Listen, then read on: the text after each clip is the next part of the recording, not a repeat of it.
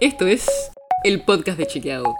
Un espacio en el que de lunes a viernes vamos a compartir con vos alguno de nuestros chequeos para que sepas qué de lo que se dijo o escuchaste es verdadero o falso. También te vamos a presentar las verificaciones que hacemos de las desinformaciones que andan circulando por ahí y vamos a traerte datos y contexto para entender mejor las noticias. Soy Olivia Sor. Desde que empezó la pandemia, uno de los problemas, además del virus y sus efectos terribles, fue el de los datos y cómo cada país podía medir el impacto y la cantidad de casos y muertes que se daban por el virus. Y esos datos son súper necesarios, porque esa es la manera en la que se puede tener un buen diagnóstico de la situación, ver lo que pasa y tomar decisiones en base a eso. Pero a veces, cuando los sistemas de salud se saturan, es muy difícil tener buenos datos. Pero hay un dato que puede servir, que es el de exceso de mortalidad. Y de eso vamos a hablar en el episodio de hoy. ¿Qué es y por qué es importante? La Organización Mundial de la Salud define el exceso de mortalidad como la diferencia entre el número total de muertes en una crisis y las esperadas en condiciones normales.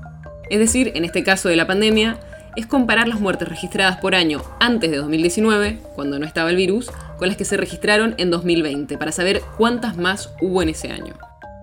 Y eso sirve mucho.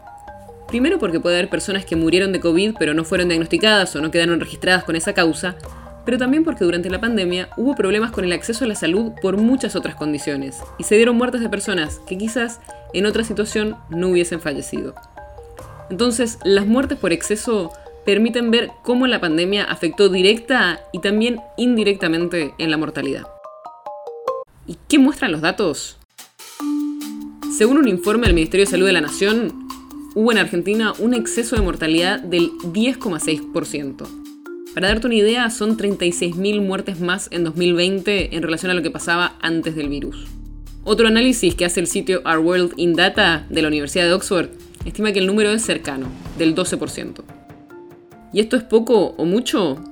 Bueno, según la comparación de este sitio, Our World in Data, es relativamente bajo si se lo compara con otros países de la región para los que hay datos. Por ejemplo, Perú registró un 94% de exceso de mortalidad. O sea, en Perú en el 2020 murieron casi el doble de personas que en años anteriores. Y los datos también son impactantes para Ecuador, que tuvo un exceso de mortalidad de más del 60%, o Bolivia, que llegó casi al 50%. Los dos países más parecidos a la Argentina fueron Chile, que tuvo un exceso de mortalidad del 18%, y Paraguay, donde fue del 15%.